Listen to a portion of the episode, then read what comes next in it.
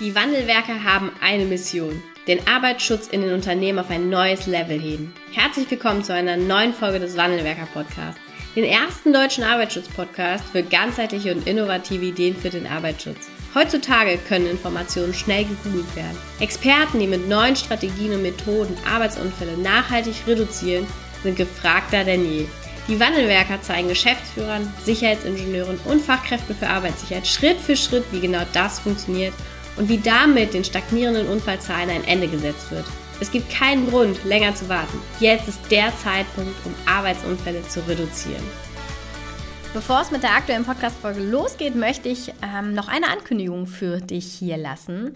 Das erste Wandelwerkerbuch ist fertiggestellt und veröffentlicht. Mit dem Titel Arbeitsschutz beginnt im Kopf ist es das erste aus unserer Sicht Grundlagen- und Fachbuch für die Weiterentwicklung der Sicherheitskultur geworden. Und du erfährst hier in dem Buch, warum Arbeitsunfälle in deinem Unternehmen stagnieren statt sinken, wie du die Stagnation endlich beenden kannst, ähm, wie du auch das Mindset der Führungskräfte und Mitarbeiter verändern kannst und wie du auch Führungskräfte für dich, für den Arbeitsschutz gewinnst und zu wichtigen Multiplikatoren in deinem Unternehmen machst.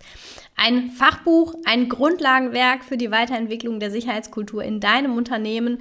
Und mehrere hundert haben sich das Buch schon gesichert und ihr ganz persönliches Exemplar schon erhalten.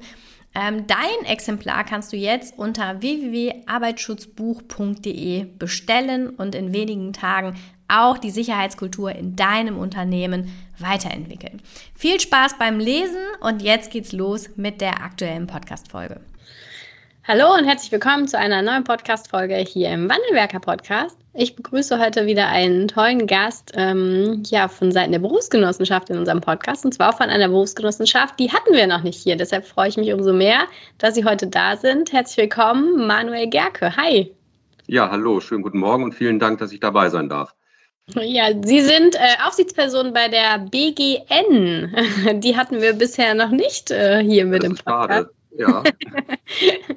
ja, damit sind Sie quasi Pionier und der Erste. ja, wie war denn, ähm, wie sind Sie denn zur Berufsgenossenschaft gekommen? Oh, das, ja, das habe ich befürchtet, dass die Frage kommt. Ähm, ja, das, ähm, also ich bin ja eigentlich mal Bauingenieur gewesen. Ich habe Bauingenieurwesen studiert und habe ungefähr zehn Jahre lang so bummelig ähm, Bauleitung gemacht in ganz Deutschland im Spezialtiefbau Altlastensanierung. Und ähm, ja, so mit äh, wachsender Familie ähm, kam dann der Wunsch oft auch ab und zu mal zu Hause zu bleiben. Und habe dann geguckt, was es so gibt und äh, habe dann eine Stelle gefunden bei der BGN äh, im Explosionsschutz. Und zwar haben wir in der Lebensmittelbranche viel zu tun mit Staubexplosionen besonders. Ne, also das passiert schon relativ häufig. Und ähm, ich habe dann dort angerufen und gefragt, äh, ja, ich bin Bauingenieur, ich habe keine Ahnung davon, lohnt es sich, dass ich mich bewerbe? Und die Antwort war ungefähr so, da hat keiner Ahnung von, bewerben Sie sich mal. Und das habe ich gemacht. Und dann bin ich im März 2008 äh, zur BGN gekommen, habe dort angefangen äh, im Explosionsschutz durfte mich Gott sei Dank sehr lange und gut einarbeiten. Ich wurde auch sehr gut begleitet von vielen Kollegen und Kolleginnen und habe dann irgendwann nach langer Zeit angefangen, hier von Hannover aus, wo mein Dienstsitz ist, angefangen, Kollegen und Betriebe zu beraten. Und dann habe ich 2014 habe ich die Abteilung gewechselt, habe mich intern sozusagen beworben und habe die zweijährige Ausbildung zur Aufsichtsperson gemacht. Und seitdem bin ich Aufsichtsperson bei der BGN habe mein Aufsichtsgebiet im eher westlichen Niedersachsen, ähm, so nördlich von Osnabrück hoch bis Kloppenburg, wer das kennt. Betreue dort eher Industriebetriebe, also viele große Betriebe auch in der Gegend gerade und ähm, habe seit 2018, ja genau seit 2018 noch eine Sonderaufgabe bekommen.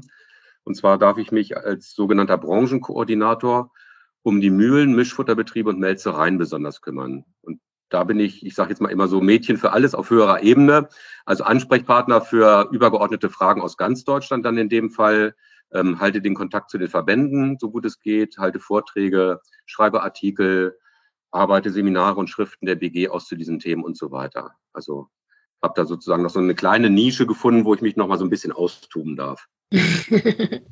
ja. Und war das äh, der richtige Schritt vom Bauleiter zur Berufsgenossenschaft? Auf jeden Fall, das habe ich noch nie bereut. Also, ja, wenn ich ehrlich sein darf, natürlich, öffentlicher Dienst ist natürlich ein bisschen anders als freie Wirtschaft, das muss man sagen. Ähm, so ein bisschen Gewöhnungszeit habe ich gebraucht, äh, das schon. Aber ähm, also was Sinnvolles machen zu dürfen und Menschen letztendlich äh, zu helfen, so gut es geht, ähm, gesund und sicher nach Hause zu gehen und ähm, dafür auch Freiräume zu haben, das ist schon schön. Und zudem muss ich sagen, ist die, wie soll ich das sagen, die Gestaltung der Arbeit und die freie Entfaltung der, der Arbeit, wie man sich das vorstellt, ähm, also wirklich gegeben und macht wirklich viel Spaß. Also ja. hätte ich nie gedacht, dass das wirklich so ist, wo ich auch nach jetzt so vielen Jahren noch sage, das war wirklich richtig. Ja, ja, das ist mhm. doch schön. ja. ähm, ja, ich bin auf Sie aufmerksam geworden über einen Artikel, den Sie verfasst haben. Mhm. Und zwar ging es da in einem Betrieb der BGN um auch die Umsetzung oder Vorantreiben des Themas der Sicherheitskultur und Etablierung eines BBS-Systems. Mhm. Und das ist natürlich etwas, was für Wandelwerker und auch alle Hörerinnen und Hörer immer enorm spannend ist. Und ähm, da freue ich mich jetzt, dass wir gemeinsam da mal reinschauen. Und es ist ja nicht nur auch der eine Betrieb, über den da berichtet worden ist, sondern natürlich auch bei weitem einige mehr Betriebe, wo dieses Thema vermutlich, und das wäre jetzt auch so ein bisschen meine erste Frage, ähm, aufkommt. Ne? Also wie erleben Sie das in den Unternehmen da draußen? wie dieses Thema auch Sicherheitskultur angeschlossen an ganz klassisch technisch-organisatorischen und zum Beispiel auch den Explosionsschutz, Arbeitsschutz irgendwie andockt und jetzt aufkommt. Also welche Ausgangssituation haben da die Unternehmen in ihrer Wahrnehmung? Die Ausgangssituation, ja, die ist natürlich sehr, sehr unterschiedlich. Also wir haben die gesamte Bandbreite, die man sich vorstellen kann an Unternehmen. Ähm, wir haben leider einige wenige Unternehmen, die sich mit den Themen natürlich schwer tun, aus vielen Gründen. Das sind persönliche Gründe des Unternehmers bis hin zu wirtschaftlichen Gründen und so weiter. Das ist ganz klar, so wie man sich das klassisch vorstellt. Ähm, das Gros der Betriebe ist im Arbeitsschutz passabel bis gut aufgestellt, würde ich mal behaupten. Und auch bereit, sich weiterzuentwickeln, hat allerdings oftmals die Schwierigkeit, ähm, wie sage ich das am besten, ähm, eigene Ideen zu entwickeln. Also überhaupt zu erfahren, wie gehe ich was an? Ne? Also wie mache ich wirklich ganz konkret, welche Schritte, was brauche ich für Unterlagen, äh, wie unterweise ich oder schule ich meine Leute und so weiter und so weiter. Also wirklich praxisnahe Hinweise. Und dann gibt es auch einen relativ großen Teil, der so wie hier in dem Artikel, die Firma for Farmers, sehr weit ist in dem Bereich und wo ich dann eher auch mal was lernen darf, wenn ich da hinkomme und mich freue, wenn ich dann sowas, wie das in dem Artikel auch äh, beschrieben war, erfahren darf und, und, und sehe, dass es auch wirkt. Und davon gibt es natürlich auch mehrere Betriebe aus verschiedenen Branchen. Mhm. Die Bandbreite ist also sehr groß. Ja. ist das denn ähm, etwas, was, ähm, also könnten Sie es so ein bisschen aufteilen, also wie viel der Betriebe so prozentual ist denn auch so in diesem Thema der Sicherheitskulturentwicklung. Jetzt hoffe ich, weiß jeder, dass das jetzt nicht pauschal gemeint ist im Sinne von, ne, wir machen jetzt erst technischen Arbeitsschutz und dann kommt das Thema Sicherheitskultur, ne, sondern dass es, ähm, dass eher da auch so das, das Interesse des Unternehmens kommt. Ne. Jetzt ähm, stellen wir eben fest, 90 Prozent der Arbeitsunfälle sind vielleicht verhaltensbedingt. Jetzt müssen wir vielleicht doch mal nochmal in, in mehr gucken, ne, also mehr als der Gesetzgeber vielleicht per se erstmal so vorgibt. Äh, was, was würden Sie sagen? Kann man das so? Ja, das ist, ja, das ist jetzt schwierig. Also das Interesse ist bei vielen da. Also da würde ich mal mhm. sagen, bei mindestens 50 Prozent, wenn nicht sogar bei viel mehr. Das Interesse, bloß ähm, die unterschiedlichen Stände im, in der, in der, äh, wie soll ich das sagen, in der eigenen Bewertung der Sicherheitskultur im Betrieb. Okay. Ich muss ein bisschen vorsichtig sein, wie ich es ausdrücke. also wenn ich jetzt einen Betrieb habe, der in der Dokumentation ähm, wirklich nicht gut aufgestellt ist, aber der Meinung ist, er tut ja schon alles. Mhm dann wird es natürlich ähm, ähm, schwierig, da anzudocken, sage ich mal, weil dann muss ich den viel weiter unten abholen als, als Aufsichtsperson auch in der Beratung und erstmal äh, Basics bis hin auch eben noch technischen Arbeitsschutz und so weiter umsetzen, ähm, bevor ich dann so weit bin. Und das enttäuscht sicherlich dann auch einige. Und dann wird es mhm. natürlich noch schwieriger, die mitzunehmen. Ne? Ja. Also ich sage mal, das Interesse ist bei vielen da, weil viele natürlich auch jetzt in den letzten Jahren bemerkt haben, Arbeitskräfte sind rar, wir müssen die Arbeitskräfte, die wir haben, halten und gut behandeln. Das hat viel bewirkt in meinen Augen. Äh, auf jeden Fall. Aber ähm, da die Stände so unterschiedlich sind, ähm, ist das immer sehr individuell. Mhm. Ja. Wie, ähm, jetzt haben Sie gerade eben schon das Unternehmen auch angesprochen, wo, wo Sie so schön gesagt haben, da durfte ich auch noch mal ein bisschen was lernen. Ähm, was wurde denn dort äh, gemacht, ohne jetzt, ich sag mal, ganz tief einzusteigen, ne? aber was für Maßnahmen wurden da umgesetzt? Ähm, ja, über welchen Zeitraum vielleicht auch, dass man sich das so ein bisschen vorstellen kann, was dort passiert ist. Ja, genau. Also das sind ja alles Sachen, ähm, wenn man so in die, in die Köpfe rein will, die nicht von heute auf morgen funktionieren, das ist auch klar. Also For Farmers hat angefangen 2016 mit dieser Kampagne, die heißt bei denen Better Safe Than Sorry. Ähm, gut, das ist ein internationaler Konzern deswegen, äh, Konzern, deswegen wahrscheinlich auch eine englischsprachige Bezeichnung. Und ähm, ja, die Idee war letztendlich den Leuten einfache Regeln an die Hand zu geben, um möglichst sicher zu arbeiten. Und die Leute dazu zu bringen, sich an die Regeln zu halten, indem man die Leute immer wieder einmal dran erinnert, aber auch mitnimmt mit Hilfestellung durch Unterweisungen, durch Schulungen, ähm, auch fordert, indem man sagt, Mensch, hör zu, wir wollen von euch wissen, wenn etwas nicht in Ordnung ist, bitte meldet das. Und dieses Gesamtpaket führte über die Jahre dazu, dass die Unfallzahlen gesunken sind. Also das auf jeden Fall. Ähm, aber es ist ein sehr langwieriger Prozess. Also das sage ich auch in anderen Betrieben, wenn ich da unterwegs bin und sage, hör zu, ihr seid soweit, ihr könnt das meinetwegen auch so angehen. Ne? Zum Beispiel vor Farmers macht es so und so, andere machen es so und so. Man hat ja immer ein paar Beispiele parat. Ähm, aber stellt euch darauf ein, das ist nicht in äh, zwei, drei Jahren erledigt. Und dann schlucken manche erstmal und müssen erstmal überlegen, oh, schaffen wir das, so lange zu planen und sowas auch umzusetzen und anzugehen. Hm. Ja. Ja, weil wir, und auch Geld.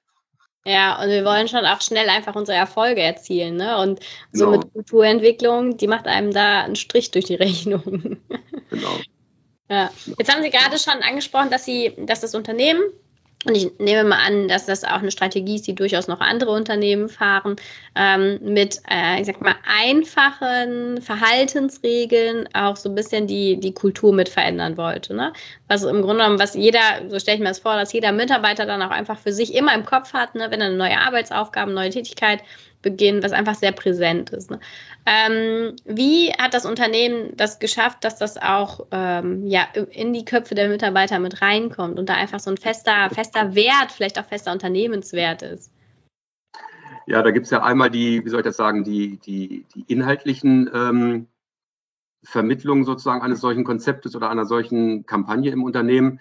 Also ganz klar äh, Zwangsunterweisung, sage ich jetzt mal, ne, wie das in jedem Betrieb erfordern muss, dass die Leute wirklich erwiesen werden, ob sie wollen oder nicht. Ja. Ähm, Gespräche sicherlich auch, äh, äh, Besprechungen in jeglicher Form. Ähm, dann gibt es eine Broschüre, die an jeden verteilt wird. Das ist ein kleines Heftchen. Ich hatte das irgendwo auch mal liegen, aber ich weiß gar nicht, wo es jetzt hin ist. Ähm, doch, warten Sie mal. Ein kleines Heftchen, das ist so eine ganz kleine ähm, Broschüre, wo dann die ganzen Regeln drin sind und drauf sind und die wichtigsten Punkte, wie der mhm. Konzern das gerne hätte. Ähm, das sind so für mich so die, die, die harten äh, Inhalte, sag ich mal. Da gibt es noch so die, die weichen Sachen drumherum. Da klebt auf jedem Spiegel zum Beispiel ein Aufkleber, hier siehst du die Person, die für deine Sicherheit verantwortlich ist. Mhm. Oder die ganzen Kaffeetassen und Becher im Betrieb sind mit diesen fünf Regeln, die es da gibt, äh, in, diesen, in diesem Konzept bedruckt. Ähm, Überall findet man irgendwelche Aufkleber auf Bildschirmen, findet man Informationen dazu im Betrieb, im Büro, überall. Es hängen Listen aus, die damit zu tun haben und so weiter. Also die Leute werden, ich will jetzt nicht sagen bombardiert damit, aber schon immer wieder an diese Kampagne erinnert. Mhm. Ja, also das, das, ist total präsent, ne? Überall, wo ich, wo ich präsent, bin. Ne? Genau. Ja. ja. Und Entschuldigung, es geht ja dann so weit, dass die Leute aufgefordert werden, auch unsichere Zustände zu melden im Betrieb. Und dann äh, wird jeder praktisch damit von seiner Führungskraft konfrontiert, dass er eben auch was melden sollte. Und das wird aber auch dann auch wieder zurückgespiegelt über entsprechende Listen und so weiter. Also ähm, man kann dem nicht entgehen im Betrieb. Mhm. jetzt, ähm, was würden Sie denn auch ähm, anderen mit auf den Weg gehen, die, also jetzt kennen Sie ja beispielsweise deren Kommunikationsstrategie für die Umsetzung einer Kampagne. Was würden Sie anderen auch mitgeben, was es dabei zu beachten gilt? Ja, nun bin ich kein Sozialpsychologe oder Betriebspsychologe. Das ist natürlich schon ein bisschen, als Bauingenieur tut man sich immer schwer mit diesen Themen. Also ich glaube, es wäre durchaus hilfreich, sich vielleicht an schwierigen Punkten auch dann eine entsprechende fachliche Beratung zu holen. Aber ähm, also ich finde schon aus dem Bauch heraus, ähm, von außen betrachtet, dieses Konzept gut, dass ich, wie gesagt, die Leute einmal ähm, äh, zwinge, die Inhalte kennenzulernen, eben über diese Unterweisung besonders ähm, und diese Forderung von, du musst mir was melden, wenn was nicht stimmt. Und auch, ähm, ich möchte bitte auch jeden Beinerunfall wissen und so weiter. Also, dass man die Leute dazu wirklich antreibt und anhält. Mhm. Ne, in, ich sage jetzt mal in Anführungsstrichen disziplinarisch, das ist ja jetzt nicht hart disziplinarisch, aber dass man da durchaus immer wieder auch als Führungskraft dran erinnert. Ähm, und auf der anderen Seite, dass man den Leuten aber auch, auch dann zurückmeldet, wenn du uns was meldest, machen wir auch was. Das ist ja ganz wichtig. Also, dass auch was zurückkommt. Ne? Wenn da irgendwo, äh, ich sag mal, das Pflaster kaputt ist auf dem Hof, dass man sagt, okay, äh, das Pflaster wird in drei Monaten gepflastert, der Auftrag ist vergeben. Ne? Der Hof ja. wird dann neu gemacht oder schön gemacht und so weiter. Also solche Sachen. Oder es gab einen beinahe Unfall irgendwo als Beispiel, dass dann auch die Rückmeldung kommt, so, der äh, Mangel ist behoben, jetzt äh, sollte es wieder gehen. Oder wir haben uns eine neue Arbeitsweise überlegt oder, oder, oder. Also dass auch was zurückkommt, dass die Leute also merken, es hat Sinn mitzumachen. Mhm für unsere ja. Sicherheit. Ja, ja, das stimmt. Und ganz oft ist es ja eher, man meldet was, ne, und damit will ich jetzt nicht alle über einen Kamm scheren, ne, aber es ist eben oft schon so, dass etwas, wenn was gemeldet wird, es einfach sehr, sehr lange dauert, bis eine entsprechende Rückmeldung kommt, ne, und dann denkt sich jeder, glaube ich, ja gut, wenn da nichts kommt und die nichts machen, ne, dann brauche ich auch nichts melden. Ja, das geht ja so weit, dass, dass auch die Auslieferungsfahrer, ich meine, die sind ja nun mal auch wichtig, ähm, die bringen ja nun mal das Produkt an, an, an den Kunden. Ähm, dass die auch, wenn es zu unsicher ist, dort auszuladen, aus welchen Gründen auch immer auch, auch sagen dürfen, hallo, ich rufe jetzt im Betrieb an, ich kann hier nicht ausladen, ausladen mhm. oder abladen, ich breche ab. Mhm. Ja. Und also diese, auch diese, diese, diese Entscheidungs, ich will jetzt nicht sagen Freiheit, natürlich gibt es eine Rückmeldung und eine Abstimmung dann mit der Disposition, ja. das ist klar. Ähm, aber nicht einfach stumpf weiterzumachen, weil das Gefühl da ist, ich muss. Mhm. Ja. Also bei For Farmers und bei anderen Betrieben, die, die solche Konzepte umsetzen, ist es ganz wichtig, dass die Leute die Möglichkeit haben, innezuhalten. Oh, ich mache etwas, das fühlt sich unsicher an oder ich kenne das nicht. Was mache ich jetzt? Also einfach dieser Moment, einen ja. Schritt zurück, ich überlege, schalte mein Hirn ein, was mache ich jetzt? Ja. Ne, und mache nicht einfach weiter. Mhm. Ist das, ähm, das, ich hatte das in dem Artikel auch gelesen, ist es äh, das, was Sie jetzt ansprechen, das Thema der, der dynamischen Risikobewertung, also der dynamischen und persönlichen Risikobewertung, oder ist das nochmal ein bisschen was anderes? Ja, das ist nochmal ein bisschen was anderes. Also die, ähm, es gibt diese fünf Regeln, die sogenannten Five Alive. Ähm, da steht eben drin, zum Beispiel die dritte, ich habe es hier gerade liegen, da steht, beginnen Sie niemals eine Aufgabe, die unsicher ist. Mhm. Und dann führen Sie stets eine dynamische Risikobewertung durch. Also daran angekoppelt ist dann die dynamische Risikobewertung. Wenn ich eben mir unsicher bin, dann gucke ich, kriege ich sicherer hin, was kann ich machen oder frage ich meine Führungskraft. Mhm. Ne? Also das ist ein, ist ein ganz zentraler Punkt. Also dieses, dieses Innehalten, überlegen, kann ich das, ist das sicher für mich und was mache ich, wenn es nicht sicher ist oder sich nicht gut anfühlt. Mhm. Und ähm, das ist, ich sage jetzt mal so platt, eine Erziehungsaufgabe. Äh, das dauert eine Zeit, bis die Leute das verinnerlicht haben. Aber man fordert etwas von den Leuten und bietet ihnen aber auch gleichzeitig eine Hilfestellung an. Also ich kann ja nicht nur fordern, ohne dass ich den Leuten sage, wie es gehen soll und wer hilft. Also ich muss ja auch gleichzeitig sagen, hör zu, dann kannst du dich an deine Führungskraft wenden und die muss dir weiterhelfen. Ja, ist die äh, dynamische Risikobewertung, die dann durch die Mitarbeiter ähm, auch gemacht wird, ist das etwas, was ähm, schriftlich stattfindet oder ist das so äh, Last-Minute-Risk ähm, äh, Assessment oder äh, Analyse für ähm, mentale äh, Überlegungen, bevor ich die Arbeit beginne? Das ist eher letzteres. Also es ist jetzt in erster Linie nichts, was schriftlich gemacht wird, sondern was dem einzelnen Mitarbeiter helfen soll, in einer Situation äh, vernünftig arbeiten zu können und weiter, weiter, weiter arbeiten zu können. Ähm, ich gucke gerade mal rein. Da steht natürlich dann auch weiter unten, andauernde Gefahren müssen ihren Vorgesetzten gemeldet werden, selbst wenn sie in der Lage sind, das Risiko dieses Mal sicher zu beseitigen. Also und da sind wir an dem Punkt, sobald die Führungskraft natürlich von etwas weiß, ist sie in der Verpflichtung zu gucken, muss ich in die Gefährdungsbeurteilung reingehen, muss ich was ändern, muss ich am Verfahren was ändern oder technisch was ändern und so weiter. Ne? Aber das ist erstmal eine ganz, ähm, ja, eine, eine primäre Hilfestellung für den einzelnen Mitarbeiter, zu gucken, wie kriege ich es jetzt für mich sicher hin? Ich soll das und das machen, das gehört zu meinen mhm. Aufgaben, aber gut, ich weiß jetzt gar nicht wie, weil irgendwas ist anders. Mhm. Ne? Ja, okay. So. Okay. Ähm, man kann, Entschuldigung, aber man kann natürlich auch das Problem ist ja, wenn Sie eine Unterweisung machen als Unternehmen, Sie können ja nie 100 Prozent abdecken der Tätigkeiten, die, die, die, äh, die sich ergeben. Ne, Sie sagen zwar, äh, mach, nimm jetzt eine Getreideprobe vom LKW, so dann kommen 20 LKWs, die sehen gleich aus und der 21. sieht ganz anders aus. Ne, der hat kein Podest oder sonst was, dann müssen Sie eine Leiter nehmen. Ja, wie mache ich das denn jetzt? Falle ich mhm. da oben von der Leiter runter mit meiner Lanze oder falle ich nicht von der Leiter runter? Ich bin zwar grundsätzlich unterwiesen, eine Probe zu nehmen, ja, aber eben jetzt habe ich einen Sonderfall. Und das sind genau solche Fälle, wo dann halt eben der Mitarbeiter überlegen soll, was mache ich jetzt? Kriege ich es sicher hin oder ist es weiterhin unsicher? Purzel ich da oben runter? Dann sage ich meiner Führungskraft Bescheid. Ja, ja, verstehe ich. Ja, ja, das stimmt. Haben Sie recht, aber oft, äh, also das, das ähm, muss man sich, glaube ich, an der einen oder anderen Stelle auch nochmal klar machen, ne? Weil natürlich versuchen wir mit Gefährdungsbeurteilung, Risikobeurteilung alles, alles zu erfassen und trotzdem ist der ähm, Mensch äh, immer noch eine riesige Chance, auch in der entsprechenden Situation, wo es einfach mal nicht so ist, wie es auf Papier beschrieben steht, dann eine gute Entscheidung zu treffen. Ne? Und da äh, abzuwägen, kann ich das so machen oder kann ich das nicht so machen.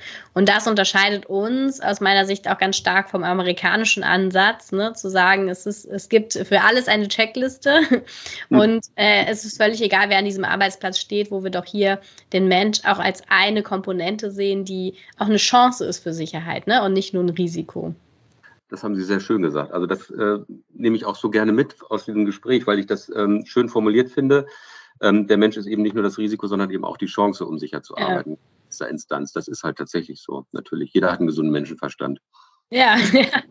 Die Frage ist, wie weit wir ihn abtrainieren. Über Medien und all das, was es sonst noch so geht. Ja, gut, aber, aber letztendlich ist ja das, das europäische System ist ja so mit der Gefährdungsbeurteilung und den Unterweisungen und sie können in diesem System nie 100 Prozent erschlagen. Das ist eben ja. so. So, ja. und das muss jedem klar sein. Das muss auch uns als Aufsicht klar sein. Ne? Mhm. Natürlich verlange ich eine jährlich wiederkehrende Unterweisung, wenn ich in Betrieb gehe. So, aber ich weiß natürlich auch, dass bestimmte Themen hoffentlich wechselnde Themen hinten überfallen. Das geht nicht anders. Ja, ne? leider. Ja. Ähm, welche, ähm, ja, jetzt, Sie hatten eingangs natürlich auch gesagt, das ist jetzt ja kein Prozess, der über zwei Jahre läuft, ne, sondern über viele, viele Jahre. Aber was sind denn so auch vielleicht spürbare Erfolge, die hm. das Unternehmen oder Sie vielleicht auch in der Begleitung mitgemacht haben? Ja gut, ich meine, die sinkenden Unfallzahlen und dadurch sinkenden Unfallkosten ist erstmal so das Vordergründige. Ne? Das freut natürlich das, was uns. Die meisten interessiert. Unfallversicherung freut uns das natürlich sehr, ist klar. ähm, und das freut das Unternehmen natürlich auch. Ne? Dann gibt es einen Beitrag nach, Beitragsnachlass und ähm, weniger Ausfälle und so weiter und so weiter. Das ist natürlich schön. Das ist erstmal ganz wichtig. Ähm, so wie ich es mitbekomme, ich spreche natürlich nicht mit jedem Mitarbeiter im Betrieb, das, das kann ich gar nicht. Aber die Motivation ist hoch, die Stimmung ist gut. Mhm. Das finde ich einfach so angenehm. Wenn man in solche Betriebe geht, die solche Konzepte wirklich ähm, umsetzen und nicht nur formal umsetzen, sondern wirklich umsetzen, also vom, vom, vom mit ganzem Einsatz, mit ganzem Herzen sozusagen umsetzen, ähm, dann ist in der Regel die Stimmung auch gut in der Belegschaft.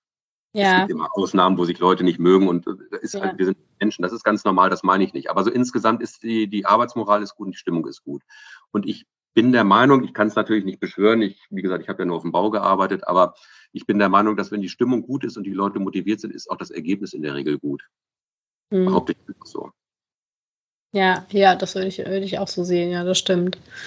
Ähm, was ist denn, was raten Sie denn jetzt Unternehmen, die auch vielleicht noch nicht so weit sind ähm, im Bereich der Sicherheitskulturentwicklung, ne, die die ganzen Themen, über die wir jetzt gesprochen haben, noch gar nicht angefangen, begonnen haben? Was würden Sie denen raten, um sich vielleicht so ein bisschen auf diese Reise zur Kulturentwicklung zu machen? Was würde ich denen raten? Also es gibt natürlich erstmal die Möglichkeit, sich äh, von ihrer zuständigen Aufsichtsperson beraten zu lassen. Wir haben ja bei uns auf der Internetseite auch die Vision Zero abgelegt das sind ja eigentlich genau diese Themenfelder, um die es da geht. Ne? Führungskultur, Fehlerkultur und so weiter. Das sind ja so die Klassiker der, der ich sage jetzt mal eher weichen Themen, um der Vision von, von null Arbeitsunfällen näher zu kommen. Und ähm, ich denke schon, dass es im ersten Schritt hilft, um sich ein bisschen damit zu beschäftigen. Das ist noch nicht konkret, ne, das ist auch klar. Ähm, das kann man dann vielleicht mit der, mit der Aufsichtsperson, die dann zuständig ist, äh, bereden dass man sagt, okay, was hast du für Erfahrungen, liebe Aufsichtsperson, was kannst du uns raten, wie sieht es in anderen Betrieben aus, wo fängt man an? Und dann hat man vielleicht schon mal so eine grobe Idee, in welche Richtung es gehen könnte, mhm. behaupte ich mal. Was ich gerne mache, weil jeder Betrieb ja selber entscheiden muss, welches Verfahren passt genau für mich und welche Formulare entwickle ich wie oder sonst was, da gibt es ja tausend Fragen. Ähm, die Betriebe, die ich betreue, versuche ich immer gerne zu vernetzen. Also ich stelle gerne Kontakte her zwischen den äh, Sicherheitspersonen verschiedener Betriebe Mal wird es angenommen, mal nicht. Ne? Das ist halt sehr unterschiedlich. Ja. Aber wenn die sich miteinander vernetzen, die reden offen untereinander, wenn ich nicht dabei bin, ist auch klar. Und ähm, tauschen sich hoffentlich dann auch ehrlich aus. Und da kann man sich, denke ich, viel abgucken. Ne? Also es gibt ja auch Austausche von Sicherheitsfachkräften, die wir organisieren als Berufsgenossenschaft äh, mhm. jährlich. Ja, aber das ist dann zeitlich schon sehr knapp und knapp bemessen einfach. Aber wenn, wenn die Kontakte miteinander haben, miteinander menschlich klarkommen, ich glaube schon, dass man sich da viel abgucken kann.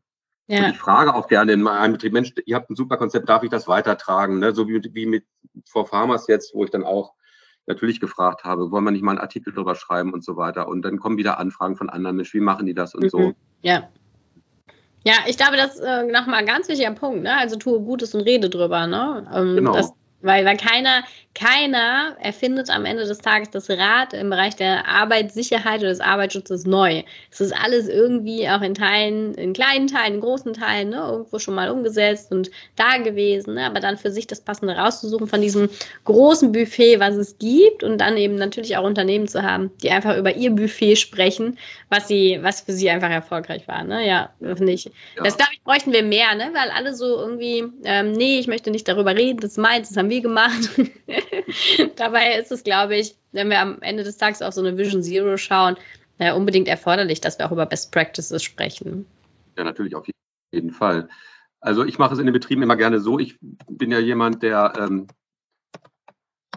gerne äh, mit den Betrieben darüber spricht, wie so die Abläufe und Organisationen im Betrieb ist. Und ähm, ich gebe gerne Empfehlungen aus meiner Sicht natürlich. Das ist meine beschränkte Sicht, was ich in den Betrieben kennengelernt habe und was mir davon gefällt. Das ist natürlich dann sehr gefärbt von meiner persönlichen Meinung.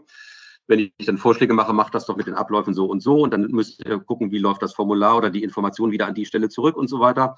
Und da merkt man schon, ob ein Betrieb viel mitschreibt, ob die da interessiert dran sind oder ob die sagen, hm, hm, hm naja, hm, ne, was der Gerke da redet, das interessiert mich nicht so in dem Fall. Hm. Das ähm, Ja, na, nee, ja, gut, so ja nicht. Ich meine, ich darf ja da sitzen und reden, bloß die Frage ist, was kommt davon an? Ne? Das ist ja so immer, immer die Frage. Also ähm, es gibt, wie gesagt, formal ist dann alles in Ordnung, aber wenn ich ein bisschen mehr will und mir Gedanken mache, wie sind meine Abläufe wirklich und was mache ich denn jetzt, wenn ich da hinten weiß, da ist ein Problem, an wen muss denn die Information laufen und wer fängt damit was an und wie kommt dann wieder an den Mitarbeiter zurück, dass jetzt was passiert?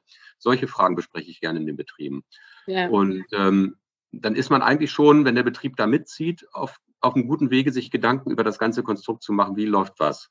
Ja. So, dann fehlt eigentlich noch so ein bisschen das Psychologische, die, die, die, wie soll ich das sagen, die Motivation der Mitarbeiter. Da bin ich vielleicht nicht der Richtige für als Bauingenieur, aber ähm, ich denke, da gibt es Hilfestellung und viele Betriebe haben auch gute Ideen selber, wenn sie denn soweit sind.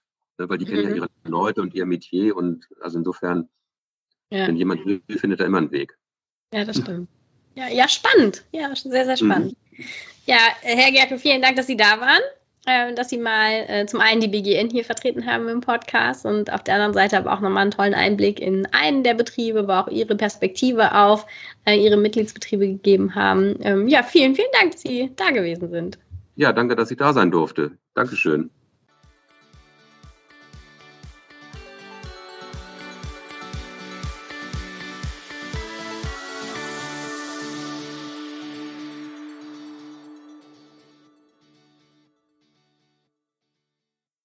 Vielen Dank, dass du heute wieder dabei warst. Wenn dir gefallen hat, was du heute gehört hast, dann war das nur die Kostprobe. Willst du wissen, ob du für eine Zusammenarbeit geeignet bist? Dann gehe jetzt auf www.wandelwerker.com-termin und buche dir einen Termin. In diesem 45-minütigen Beratungsgespräch wird eine Strategie für dich erstellt. Du erfährst, in welchen Schritten du an der Einstellung der Menschen im Unternehmen arbeitest, sichere Gewohnheiten schaffst und somit die Arbeitsunfälle nachhaltig reduzierst. Vergiss eine Sache bitte nicht. Wenn seit Jahren die Unfallzahlen bei dir stagnieren, dann verbessert sich der Zustand nicht von alleine. Du brauchst einen Berater, der dir zeigt, welche Schritte du befolgen sollst und welche lieber nicht. Wir haben Geschäftsführern, Sicherheitsingenieuren und Fachkräften für Arbeitssicherheit in Deutschland, Österreich und der Schweiz dabei geholfen, die Sicherheitskultur in deren Unternehmen und bei deren Kunden zu verbessern. Als Kooperationspartner des Verbandes für Sicherheit, Gesundheit und Umweltschutz bei der Arbeit liegt es uns am Herzen, dir das notwendige Handwerkszeug auf dem Weg zur Vision Zero zu zeigen und bei der Umsetzung zu unterstützen. Wenn du wissen willst, ob du für eine Zusammenarbeit geeignet bist, dann sichere dir jetzt unter www.wandelwerker.com-termin deinen persönlichen Termin.